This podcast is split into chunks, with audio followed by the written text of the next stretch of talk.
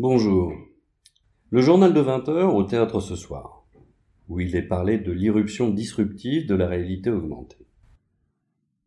Il est étrange que dans les quelques définitions de la réalité augmentée et de son usage, son insertion dans un journal télévisé n'y figure pas en bonne place. Pourtant, les journalistes sont les meilleurs interprètes du réel, et ce quotidiennement. Nombre d'articles glosent sur des possibles applications, généralement mobiles, mais aucun sur la télévision. CNN, BBC, TF1, France 2 ont des studios virtuels, mais peu de la réalité augmentée. Je vous propose un petit retour d'expérience dans la mesure où j'ai conçu, fabriqué, réaliser un certain nombre de réalités augmentées. Tout d'abord, il convient de définir le cadre. Donc voici un, chiffre, un simple chiffre, pour mieux comprendre ce qu'est un journal télévisé et national de 20 heures. Et ce chiffre est 4,5 millions. 4,5 millions, ce sont les chiffres de médiamétrie, de téléspectateurs sur l'antenne de France 2 à 20 heures techniquement 19h58, mais ceci est une autre histoire. Donc, potentiellement, nous parlons de 8 à 10 millions de téléspectateurs quotidiennement qui suivent les journaux à la fois de France 2 et de TF1. En ces périodes de Covid et de confinement, nous sommes arrivés entre 12 à 13 millions de téléspectateurs. Donc nous pouvons sans risque évoquer qu'il s'agit d'un événement média d'importance qui est lui-même scruté par de nombreux commentateurs, où la moindre erreur sera mise en exergue. Sur tous les supports actuels, la télévision elle-même, avec des zappings, jusqu'à Twitter, les réseaux sociaux, et en passant par la presse. Mais ce qui m'intéresse, ce n'est pas ce journal-là, et je vous laisse euh, vous tourner vers Bourdieu et son ouvrage sur la télévision. Ce qui m'intéresse, c'est le journal comme objet industriel fini.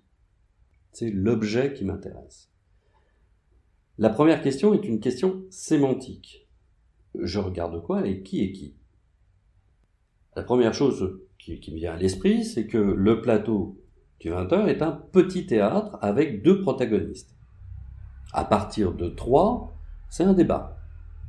Sans rien. La mise en scène est déjà codifiée par l'emplacement des caméras, qui ne sont pas mobiles, ou pas toutes, et par une charte établie par les réalisateurs. Mais surtout, faire attention à bien définir les rôles de chacun.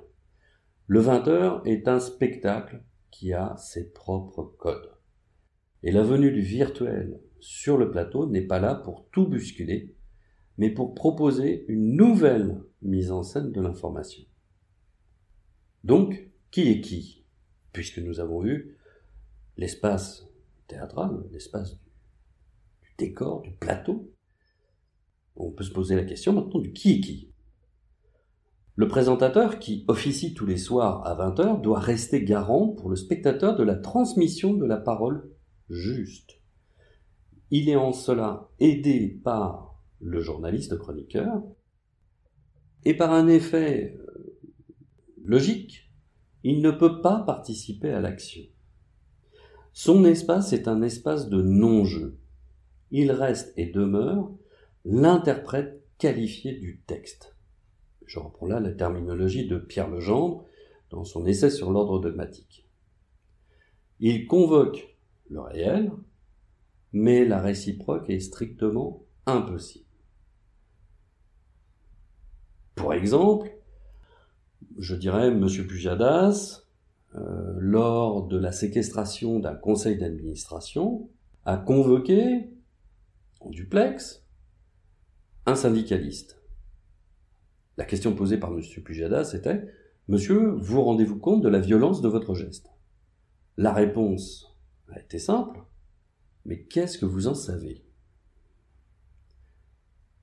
Là, c'est plus possible, puisque, comme je l'ai dit, le présentateur c'est le verbe, c'est la parole juste. Quand le réel lui dit c'est faux, il y a un problème.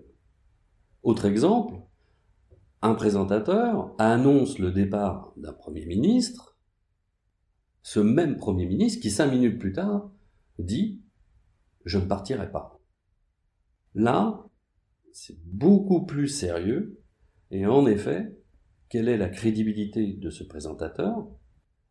Elle est devenue nulle. Donc son départ s'impose.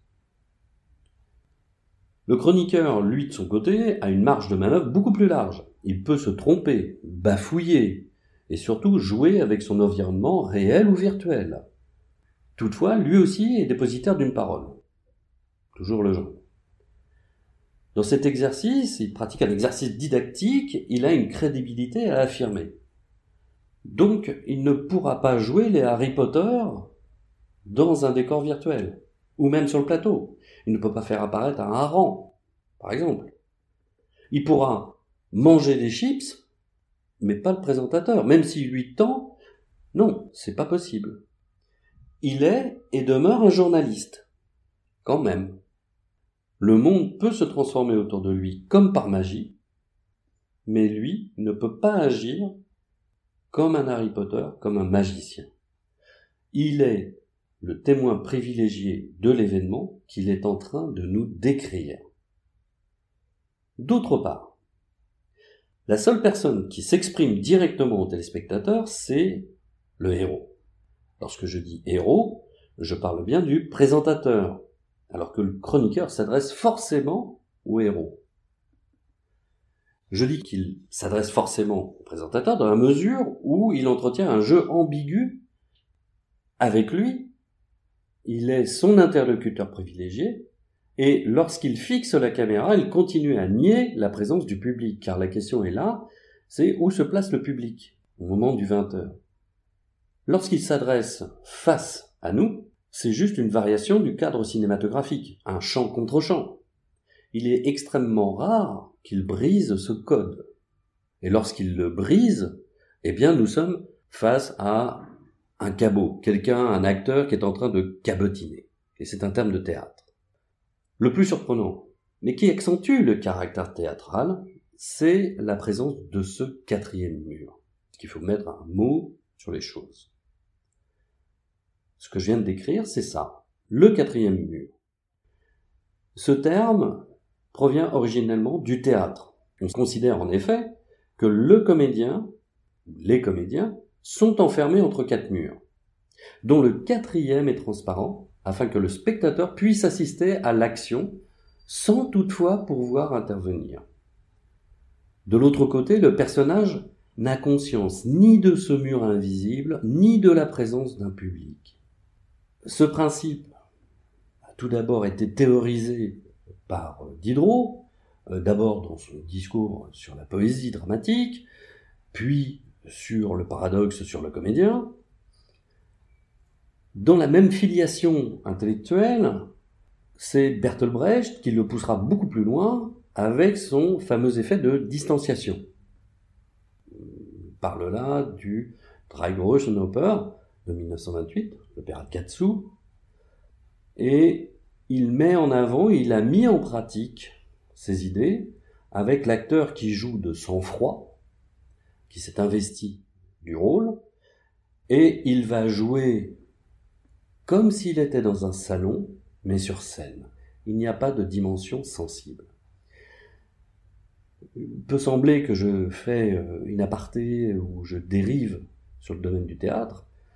Pas complètement, puisque le terme de réalité augmentée a été emprunté à Antonin Artaud dans l'un des passages de son théâtre et son double, le théâtre de la cruauté.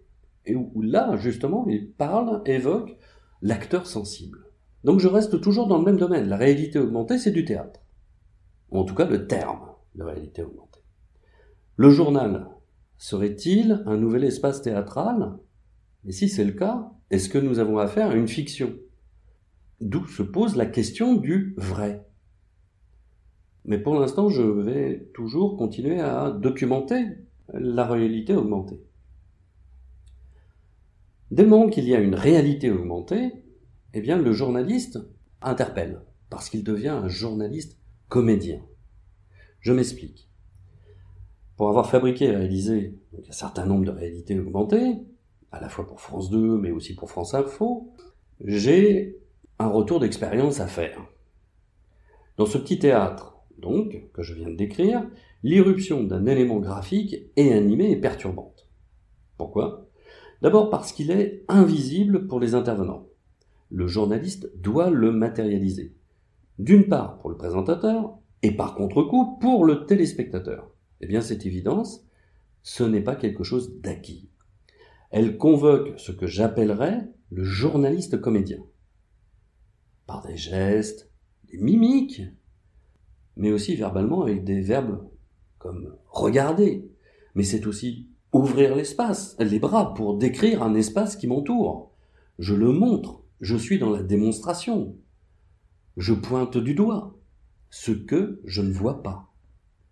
Le journaliste est donc amené à simuler l'événement par tous les moyens qui lui sont donnés. Donc globalement, méta et infralangage sont dans un bateau. Au mieux qu'ils restent ensemble.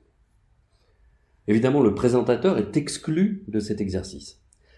Si un dragon vient sur le plateau, il ne peut pas se protéger en mettant des feuilles sur la tête, car, comme je l'ai dit précédemment, il est le tenant du verbe.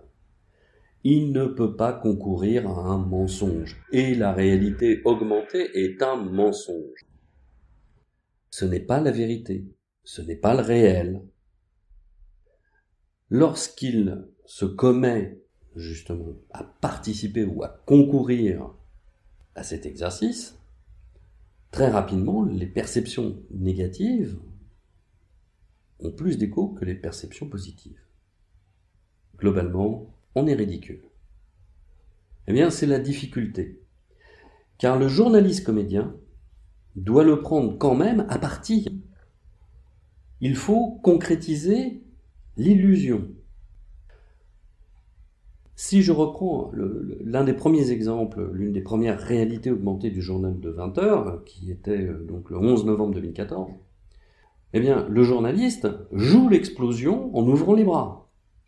Et il dit, regardez, ces artifices ont rendu crédible l'action qui se déroule sous nos yeux. Le journaliste et le présentateur assistent à ce spectacle. Et nous sommes, nous aussi, conviés à regarder ce spectacle. Nous sommes les témoins privilégiés. En même temps, on a dramatisé l'événement en faisant baisser la luminosité, plateau, ce qui dramatise mais aussi permet de rendre l'image plus lisible. Mais seul le chroniqueur exprime quelque chose. Le présentateur est resté stoïque. Le chroniqueur joue la comédie c'est euh, la même chose. C'est mixer le réel du virtuel est généralement payante. Pour ça, je dirais, il faut regarder Yanis euh, sur TF1 lorsqu'il fait la démonstration du sport du futur. Qu'est-ce qui se passe? Eh bien, il commence, on voit le plateau qui est investi par une salle du futur, une salle de sport du futur, mais en même temps, le présentateur est mis en retrait. La lumière se baisse, et on met en avant donc la salle de sport. Jamais le présentateur, même s'il relance Yanis sur le sujet, eh bien, ne sera mis en avant. Il ne participe pas. Seul Yanis participe. Même chose lorsque le même journaliste met en avant euh, la carte, je dirais la météo du Covid, où le journaliste se met en retrait. Sur l'antenne de France 2, il arrive parfois que le présentateur soit présent, se déplace, vienne à côté du chroniqueur, et c'est simplement un artifice de mise en scène. Il est debout, il participe à l'événement sans en faire partie. Il est lui aussi spectateur au même titre que nous. Je ne suis pas sûr que ça soit une bonne chose. Ça rend, ça crédibilise en effet en partie euh, la réalité augmentée, c'est certain, mais en même temps, euh, sa position de présentateur est euh, doit être maintenu. Donc c'est un peu un peu compliqué. Euh, je trouve ça compliqué à chaque fois. Euh, c'est justement un questionnement. Est-ce que c'est ça dépend? Je dirais ça dépend.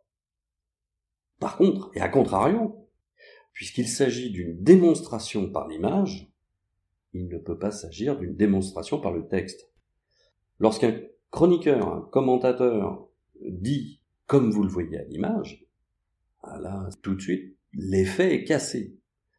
Il ne peut pas se permettre ce type de phrase. Parce que, à ce moment-là, c'est un conflit. Le journaliste rentre en conflit avec l'image, qui vient perturber mon texte. Eh bien, euh, tout simplement parce que c'est une démonstration par l'image. C'est juste impossible. Pour en revenir à ce qui est le propos aussi sur le vrai, c'est à ce moment où nous avons conscience d'un glissement qui s'opère entre l'information et l'infotainment, l'infodivertissement en français. En l'occurrence, le plateau de 20 heures devient, enfin, est-ce qu'il devient un lieu de spectacle? Mais où se place le vrai du faux?